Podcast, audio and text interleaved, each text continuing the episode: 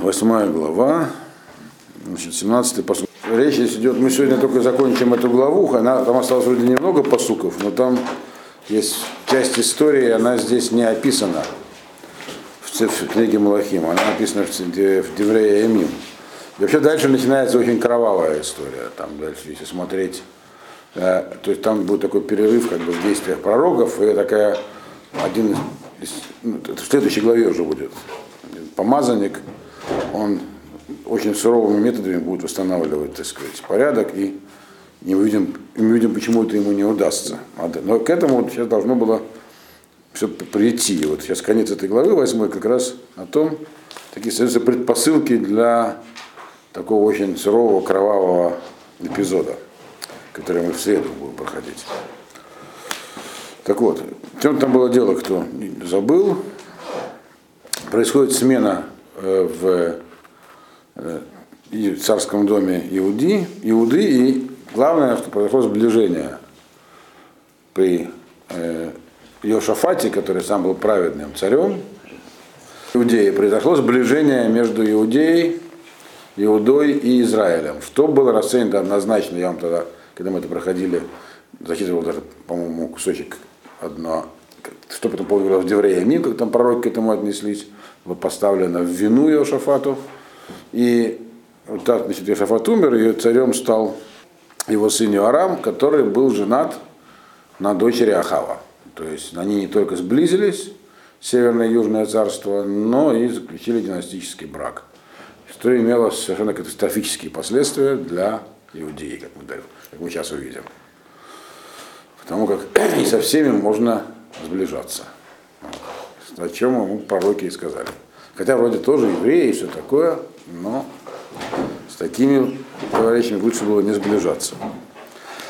То есть здесь как бы находится э, у власти в Израиле Йорам сын Ахава, а в, Йоша, а, э, а в Иудее э, Йорам сын Йошафата. То есть них имена, они даже пишут что одинаково, Йоарам, иногда Йорам, но здесь вот в этом месте книги Малахим их различает. В Писаниях различается.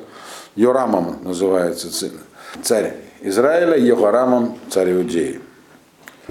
Они родственники. Йорам, он дядя жены, Йорам, он дядя жены Йорама. Брат жены Ахава, да. Бен Шлушим Уштайм Шана, а я бы Малко, Ушмана Шани Малах Биру Шалаем. Это говорится про Йоарама. Он воцарился, когда ему было 32 года, и царствовал 8 лет. То есть сколько, когда он умер? 40. Вроде это понятно, да? Дальше будет понятно, почему мы должны это запомнить, что ему было 40 лет. Э, ну, дальше дается его краткая характеристика. В елах Бадерех Малхе Исраэль, Кашер Асу Бейт Ахав, Кибат Ахав Айта Ло Лаиша. Вая Зараба и Неашем. И он пошел по пути царя Израиля, так как поступали, как поступал дом Ахава, потому что дочь Ахава была ему женой и делал зло в глазах Всевышнего. Мы помним, что Ахав сам-то, в общем-то, поступал плохо из-за кого? Изавель, жена, которая была дочерью чьей? Царя финикийцев, финикийцев, который был культ Баля. И, собственно говоря, и до него-то пусть поступали там не очень хорошо. Культ этих самых тельцов там установил еще в самом начале. Яровам Беннава. Но только что, мы, мы тоже объясняли, он это делал как бы по политическим соображениям в основном. А Ахав, его, в чем было его новшество, напоминаю, он так сказать, искренне насаждал культ Баля под влиянием жены. Это подчеркивается неоднократно. Точно так же под влиянием жены, уже дочери, только теперь, э, Ахава, э, начал себя так же вести царь Иудеи. Все еврейские женщины – царские дочери. Поэтому нужно очень быть осторожным с еврейскими женами. Э, Лоха даже такая есть. То жену нужно слушаться но только во, не, не в делах, которые касаются от, отношений с Всевышним. Ни в коем случае нельзя слушаться жену в этих вопросах. Милый де Ара написано, что нужно прислушиваться. Милый де Шмая, то, что касается отношений с Богом, нельзя. Но есть есть простое человеческое объяснение. Э, Ашем ослабляет тех, кто царство Израиля и Иудеи оба находятся под э, Ашгахой, под наблюдением Всевышнего прямой. Как весь мир под наблюдением. И, соответственно, и было это сказано изначально, что за отход есть наказание, оно не, не внезапное, но разное у Израиля и Иудеи. Сейчас мы про это тоже поговорим. Оно, в частности, является в ослаблении. И когда человек, сам царь ослабевает, то он, тут, у них же жены были не просто женщины, а царские дочери. В частности, у Ахава жена была дочерью э, бывшего вассального царя, царя Давида, но он же теперь не был вассалом, он стал сильным. И, и Ахав от него зависел, потому что сам ослаб. Соответственно, у него жена приобретает э, политический вес. Это такое, э, э, как сказать, политологическое объяснение. Но нас, корни, конечно, другие, глубже. То же самое есть Южное царство при Жафате приобрело силу непропорциональную его экономической мощи. Оно очень усилилось. Шафат был праведным царем. Йошафат. Да, но при его сыне, сын его ослабел, и, соответственно, его, а жена его все-таки из Северного царства, царская дочка, то есть ее даже политическое влияние возрастает. Что она потом с ним творила, мы увидим в следующей главе. Но так или иначе мы видим, значит, что он прямо так подчеркивается. Он шел по пути царей Израиля, как э, делал дом Ахава. Почему? Написано, потому что э, его женой была принцесса Израильского царства, дочь Ахава. Вот так вот. Делал зло в глазах Всевышнего. 19-й посук. Волова Ашем Леашхит это Иуда, Лемаан Давид Авдо, Кашер Амарло, Латетло Нир, Уливанав Коль Гаямим. И не хотел Всевышний, то есть не собирался Всевышний, уничтожить Иуду из-за Давида, раба своего, как сказал ему, что будет дано ему, так сказать, поле, ему и его сыновьям на все дни. Что имеется в виду? Значит, не хотел уничтожить. Э, здесь, здесь имеется в виду следующая э, очень важная вещь.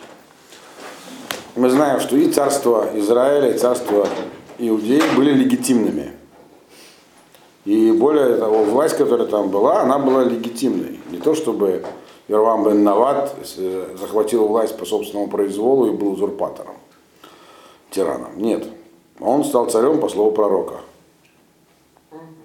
и его Ихья Шелони помазал на царь. Ну, цари Израиля не, не мажут специальным этим маслом помазания, как цари Иуды из дома Давида, другим составом. Но тоже помазание.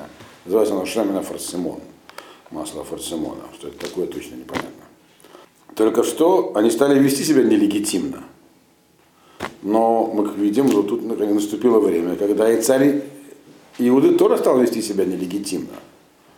То есть они были обе, обе династии, грубо говоря, были легитимными царскими династиями. Хотя эта династия была от Омри, э, уже не от Яровам бен Навата. Омри, он не совсем легитимно пришел к власти. Но сам по себе принцип, что может быть царь на какое-то время над евреями, и не из дома Давида, он легитимный принцип. Он так прямо и написан в законах царей Авраама.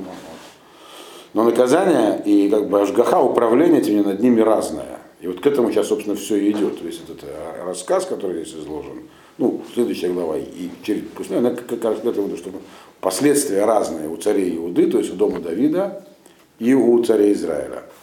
Э, цари Израиля, грубо говоря, если они ведут себя нелегитимно, как цари, то они уходят со сцены. Вся династия уходит.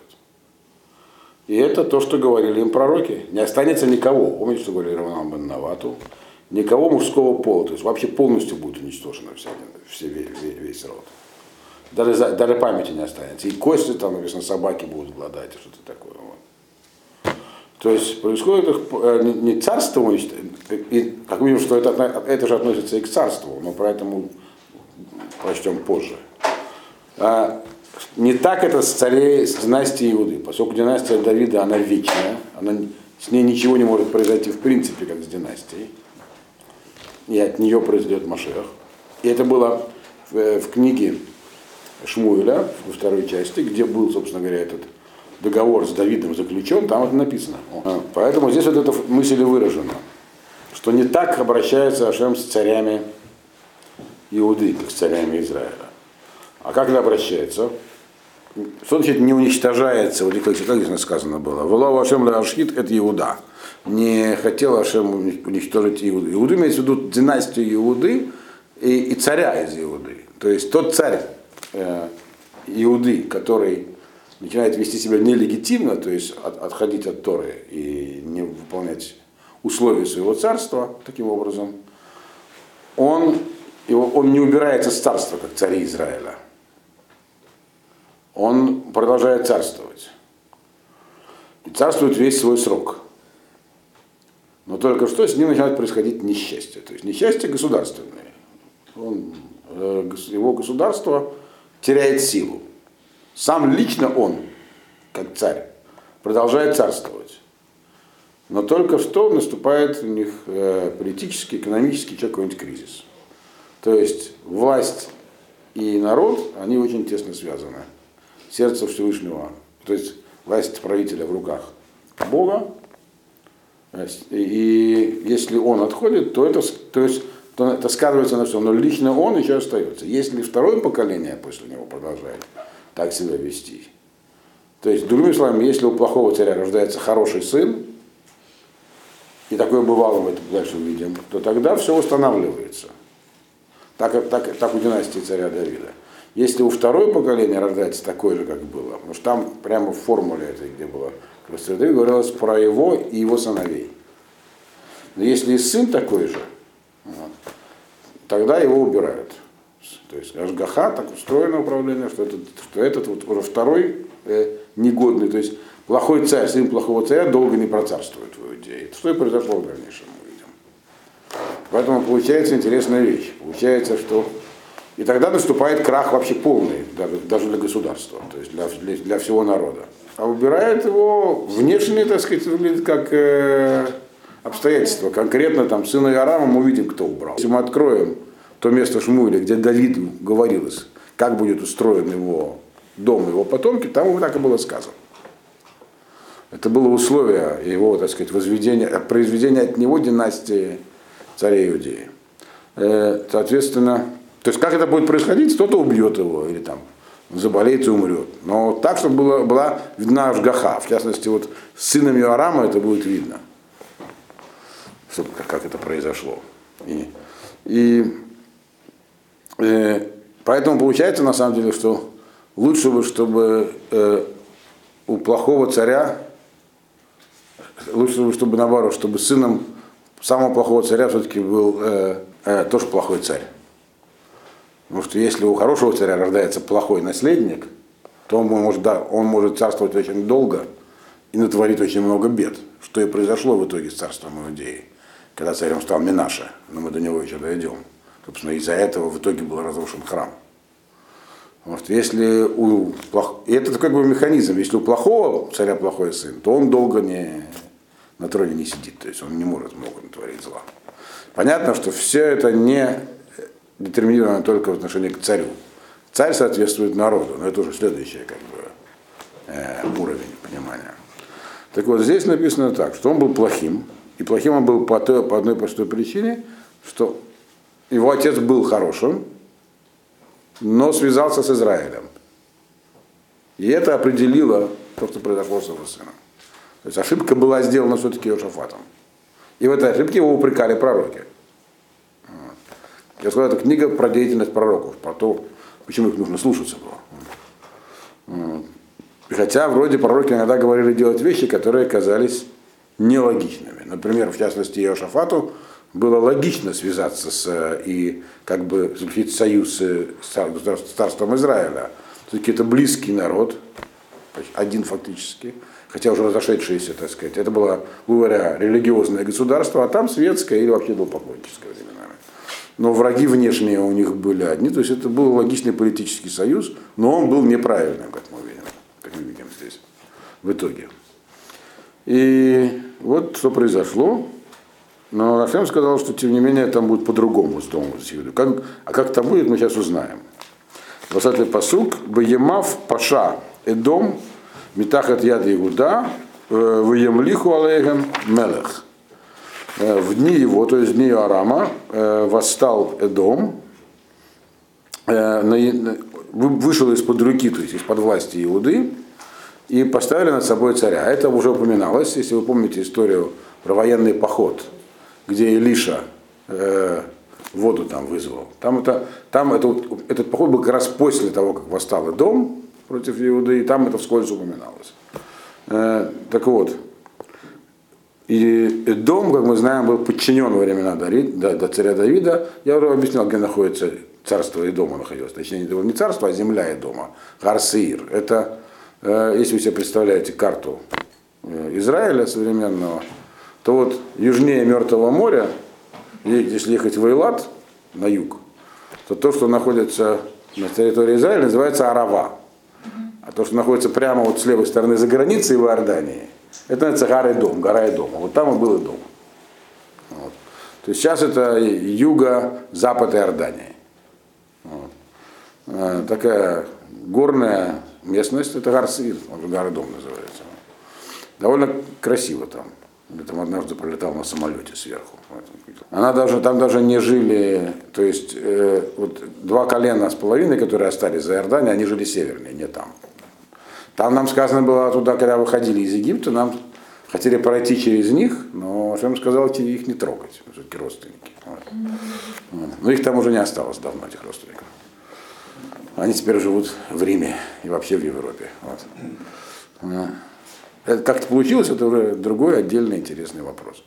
Вот эта местность, она была под властью, то есть была вассальной, э, подвластна царству Иудея, и в этот момент они сбросили себя эту власть. То это означает ослабление. То есть я, при Араме, при Ашвате этого не произошло, при Араме, хотя вроде он заключил его вот правильный политический союз, и у него были влиятельные родственники в Северном Большом Царстве, но тем не менее это ему не помогло. Это указывает на то, что он ослабел, как царь ослабел. Царство стало слабеть, и вот первый признак вассалы бросили власть и поставили над собой царя.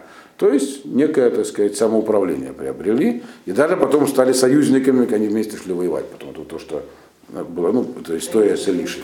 С, они, если вы помните эту историю похода военного, где был Илиша с водой, там как раз было три армии. Дом, Израиль и Удар.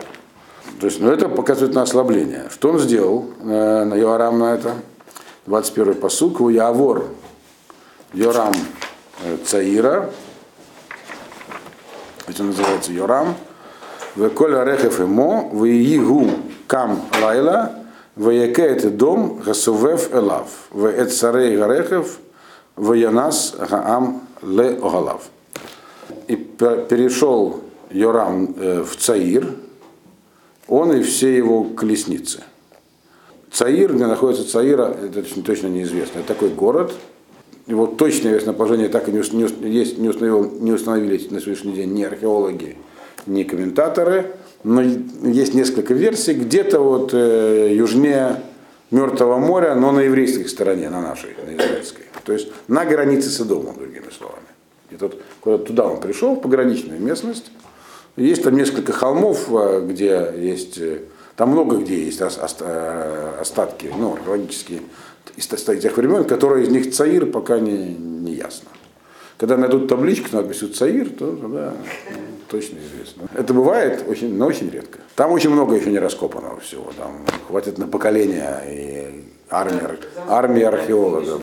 Э, И он стал ночью и ударил по дому окружавшего его, и игла в колесниц. И разбежался народ по- шатрам. Кто кого здесь разбил, и кто куда разбежался, это не, такой простой, не так просто понять.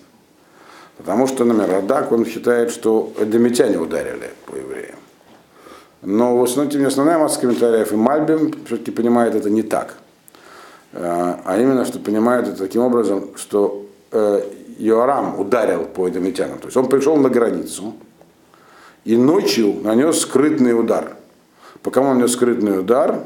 По дому, который был рядом с ним. То есть только по пограничным э, отрядам. То есть у него не было, во-первых, сил для открытой битвы в поле, поэтому он напал ночью. Кто нападает ночью? Помните, Гедеон напал ночью на лагерь противника. где он был 300 человек, а там было несколько десятков тысяч. Поэтому он напал ночью. Для того, чтобы э, выиграть войну, нужно разбить армию. Так было в те времена. Сейчас тоже, в общем-то.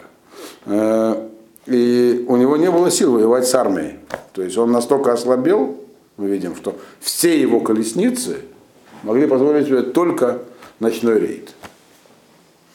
И только на тех, кто находился рядом. То есть у него даже, он даже не ставил перед собой задачу победы в войне. Но он не мог как бы проигнорировать у него политические соображения, то, что против него восстали. Тем более, что все это ему было Деврея я потом вам прочту. Там опубликовано письмо в книге Деврея которое ему написал пророк Ильяу Йоараму. Ильяу написал ему письмо, где ему популярно объяснил, что с ним будет. Э, Еще и по этой причине он не мог не реагировать. Это письмо, очевидно, Илья написал не только ему. Если мы его текста не увидели, вряд ли сам Иорам его опубликовал. Письмо неприятно. Царь Иудеи напал на эдемитян, как, значит, и напал только на их э, какой-то там ограниченный контингент вдоль границы, и Царай Орехов. И также Сарай Орехов там он э, поразил Сарай Орехов, э, то есть каких-то начальников, которые там были расположены. То есть не армию, то есть как это надо читать, он напал на кого-то там, не на, не на армию дома.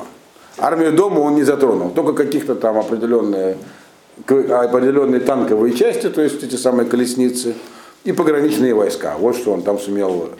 И причем написано, что он на них напал, ударил по ним, но не написано, что он их даже разбил. И дальше что произошло, значит, кто разбежался по домам, самое главное? Войназ Ам Леогалав. Это, это, опять же, по Мальбиму это разбежались евреи. То есть, грубо говоря, он собрал некое, некую армию, которая нехотя мобилизовалась, э, привел их на границу, произвел ночную вылазку, и после этого все тут же разошлись. Дальше воевать не стали. То есть, другими словами, он провел только демонстративную операцию и ничего сделать не сумел. Это опять же указывает на его слабость. То есть это такое наказание, но это только начало того, что с ним происходило. С ним очень много чего произошло. И дальше написано «Воевша дом, э, метахет яд Иуда, ада йомазе, астивша ливна байдаи». И вот так и остался, так сказать, э, своб... э, неподвластным э, иудеи дом до нашего времени. До нашего времени имеется в виду, до... это не означает до того времени, когда книга Малаким записывалась. Потому что с тех пор много раз Эдом уже был побежден другими царями.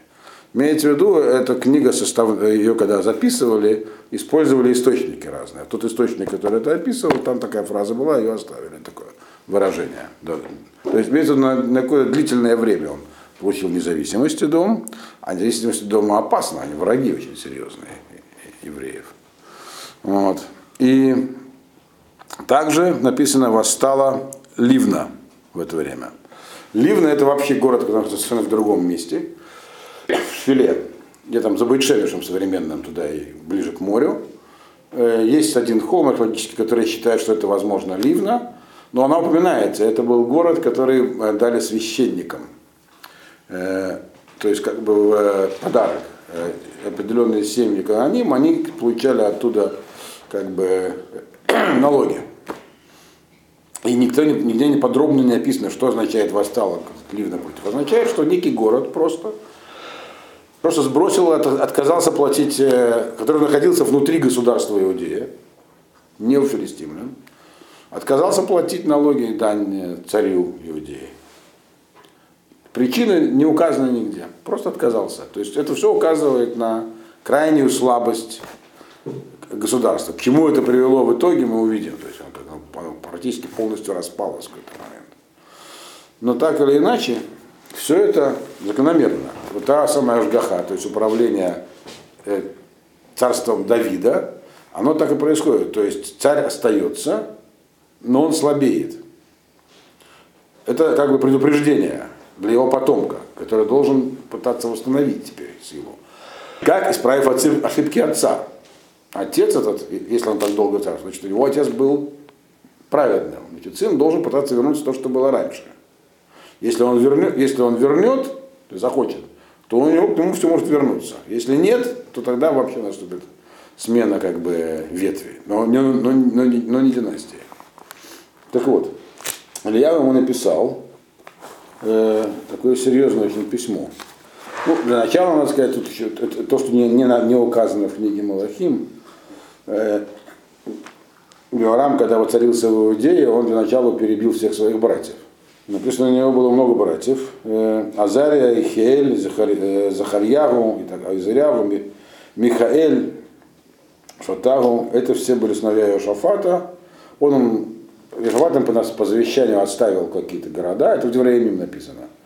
Э, но тем не менее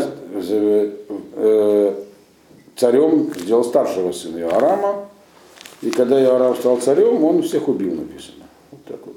Векам Иорам Альмам Лаха, Атавих Ваид Хазек, Ваярок, это Коля Хав Бакаров. Вегам э, Мисаре Исраиль, а также влиятельных людей государства. То есть э, укреплял свою власть. И пошел по пути царя Израиля, ну здесь как так здесь написано, э, где здесь письмо-то это? Воевола в Мехтав Мельяву. Пришло ему письмо от Ильяву, Анави, говоря так. Сказал Всевышний Элокей, э, Бог Давида, отца твоего, э, из-за того, что Ло Галахта, из-за того, что не шел по пути Ешафата своего отца и по пути Асы, царей Иуды, то есть праведных царей, которые были до него, в Этелех Бедерех Малхе Израиля, пошел ты по пути царей Израиля, в Этезнеет Иуда, в эти Иерушалаем, и ввел в блуд, то есть имеется в виду э, кого, пристрастил к Аводозоре, к идолопоклонничеству э, Иудею и жителей Иерусалима, как делал дом Ахава, Гам эт Ахеха, Бат Виха, и убил э, братьев своих из дома отца твоего, которые были лучше тебя.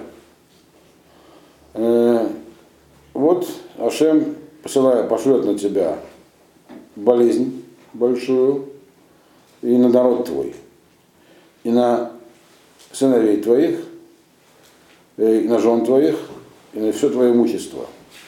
То есть Ногов это не болезнь, поражение. Так. Э, а, ты, а сам ты тяжело заболеешь, что у тебя будет с, кишечником, пока они у тебя все кишки не вылезут на, наружу от этой болезни, день за днем. Так примерно ему было. Это, это было письмо Ильяу. И так оно, кстати, и произошло. Вот. Но мы узнаем, увидим, что так оно произошло. Но он, он ему в общих терминах обещал, что пойдет несчастье с ним, с народом и с его семьей. И вот сейчас они начинаются. И первый признак этого, и происходит, нам здесь эта история с Адомом, чтобы показать, как он, как он ослабел. То есть, как царь он ослабел очень сильно. Потом видим, что дальше из этого произошло. Продолжаем читать.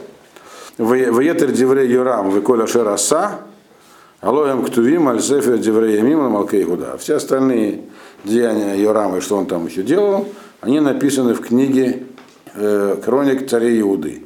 И частично Деврея Мим, это вот, как бы очевидно, Деврея базировались на этой книге. То есть там описано более подробно, что он делал. Но ничего хорошего он там не делал. Вот. Ну, только если так коротко, чтобы вы понимали, что там произошло с ним. Во-первых, и страна была завоевана войсками двух противников его. Вярашем эль Йорам это руах плештим в Ааравим, Ашереде Кушим. То есть на него написано, Ашем как бы поднял дух, то есть натравил. Таким-то образом пришли на него. Во-первых, он ослабел, поэтому это сразу знак для соседей, что можно теперь идти завоевывать. Против Йошафата так сильно никто не ходил, тем более против Давида.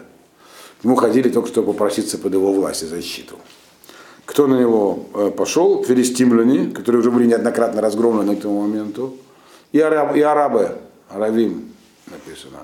То есть жители пустыни, которые какая э, у людей куш, то есть из Африки вообще-то пришли. Вот. Э, и не просто пришли, а написано, что они захватили Иудею, то есть это, это даже не как бы, как бы с целью завоевания, это просто набег очень большой. Захватили Иудею, э, захватили все имущество, которое было в доме царя. То всю царскую казну забрали, а также забрали его сыновей, жен, э, и у него остался только один сын. его Ахаз, самый младший. Значит, а после всего этого Накфа, Накфа Ашемба, а после этого еще он, он и заболел тяжело. Как раз было написано, который неизлечимой болезнью. Вот и все. А почему Ахав шоу не делал? Ахав неоднократно пытался сделать шоу. Есть две причины у него были, внешняя и внутренняя. Внутренняя, потому как он э, не хотел, он верил в то, что э, можно без этого обойтись. А, а его, и Бог его в этой уверенности подкреплял. Праведная жена может даже самого тяжелого царя или там человека вывести, как у там, одного из шашванайских царев, там, Сандра Иная, там все-таки э, его жена, э, это самое, Шломциона Малка, сумела, он, тот перебил весь Сангедрин, но она сумела кое-кого спасти, так сказать, и потом в итоге почти исправила ситуацию в государстве, но только почти, потому что дети у нее тоже не сдались. Так. Ну и потом э, делать шубу очень тяжело, когда человек очень далеко зашел. Как вот мы читали в этой недельной главе про фараона. Что значит дошел его сердце ожесточал? Значит, ожесточал.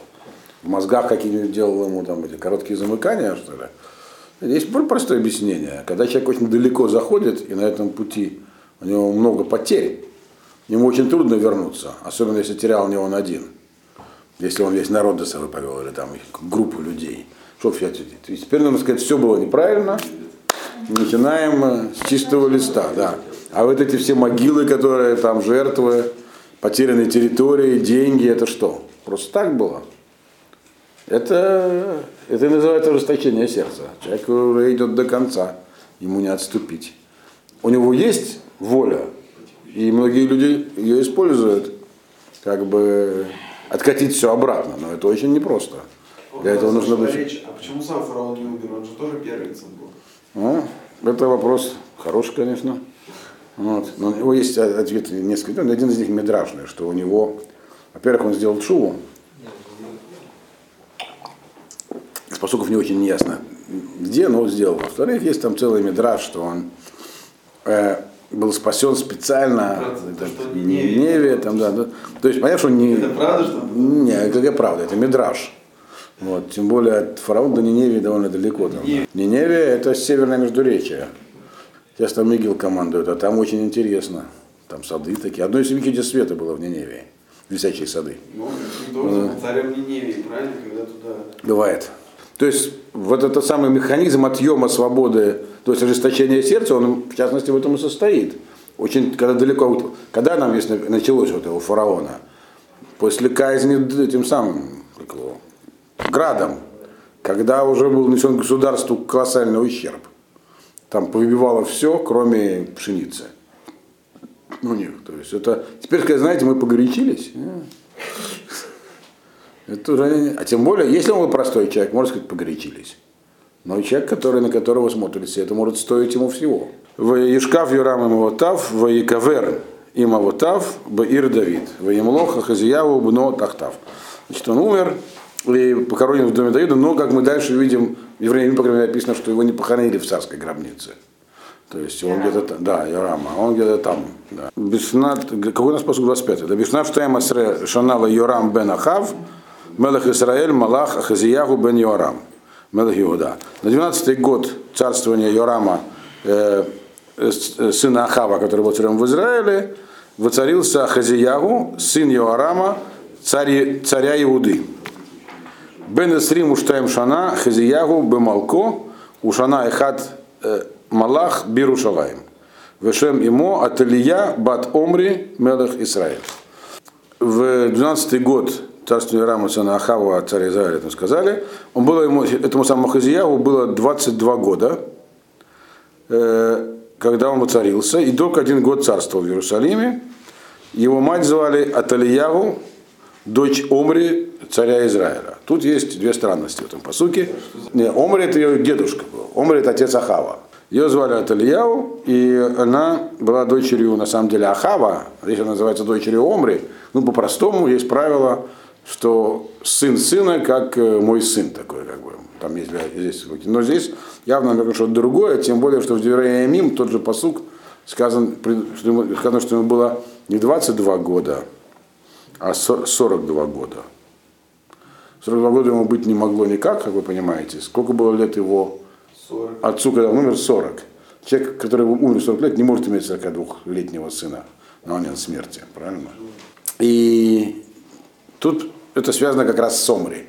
Поэтому здесь это все как бы намеком сказано, но это связано именно с Омри. Дело в том, что на момент прекращения династии этой, вот когда, ну, точнее, Ахазьяву, когда через год, как мы увидим дальше, умрет насиль- насильственной смертью, и одновременно все потомки Омри, то есть потомки Ахава, тоже насильственной смертью умрут, э, пройдет ровно 42 года с момента воцарения Омри на царство. Э, Омри, как вы помните, был тоже не подарок. И должен был бы давно уже его род пресечься, но он сделал одну большую вещь. Какую, кто помнит? Он построил город Шамрон. Город в Израиле это большое дело. Поэтому его как бы династия получила некий такой шанс исправиться. Но получил он тоже пророчество, что там собаки будут э, кости, и не останется никого стоящего там у стены и все такое. И вот это как раз и произошло через год, то есть вместе с Ахазиягу. А Хазиягу подчеркивается всячески, он был как бы, понятно, что он был сыном Йошафата, но по своим действиям он был потомком Омри, э, через мать. Он был генетически потомком Омри. Э, хотя Ихус, то есть происхождение идет по отцу, но в данном случае по своим делам он был от Омри, поэтому э, он также погибнет вместе со всеми потомками Омри. И поэтому эта цифра 42, которая говорится про его, как бы, как 42 года было не ему. 42 года было со времени Омри про- прошло, когда э, после год дня его царства, его царения прошел. Его царение прервалось, довольно- царство прервалось быстро. Теперь он, э, как мы помните, мы говорили, что для царя Иуды, если сын плохого царя становится плохим, то он долго царем не пробудет. Вот он и не пробовал, значит, он был плохим царем. Так прямо и написано. Это вот 27 посук. Воелах бедерех бейт ахав, ваяаз гара бейне ашем, ки бейт ахав, кихатан бейт ахав губ, подчеркивается. Он пошел э, по пути дома Ахава, делал зло в глазах Всевышнего, как дом Ахава, э, потому что он был э, Хатан бейт ахав. Да, он был как бы из их дома. Хотя, повторяю, он царь Иуды, он потомок Давида, но здесь подчеркивается как бы настойчиво очень. На самом деле он шел за Ахавом. Вот матери тоже влияют на детей, не только отцы.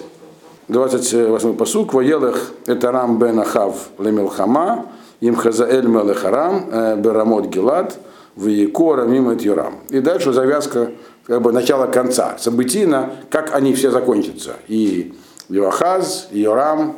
Началось с того, что он пошел, это, это мы уже до этого читали, про войны, которые шли с рамиянами у Северного царства. Теперь мы возвращаемся к этому. Там, где мы оставили Северное царство, к этому моменту сейчас возвращаемся.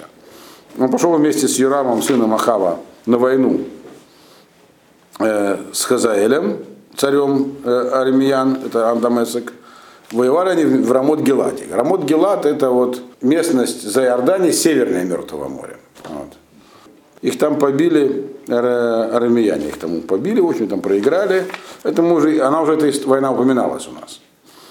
И вернулся Йорам, царь, э, чтобы как бы залезать раны в Израиле э, от своих, так сказать, ранений, которые его там э, армяне побили э, в на Раме. В Бегилахмоем от Хазаэль, когда воевал с Хазаэлем царем Арама, в Ахазияву бен Йорам, Малых Иуда, Ярад Лирот эт Йорам бен Ахав. Б. Израиль кихолегу.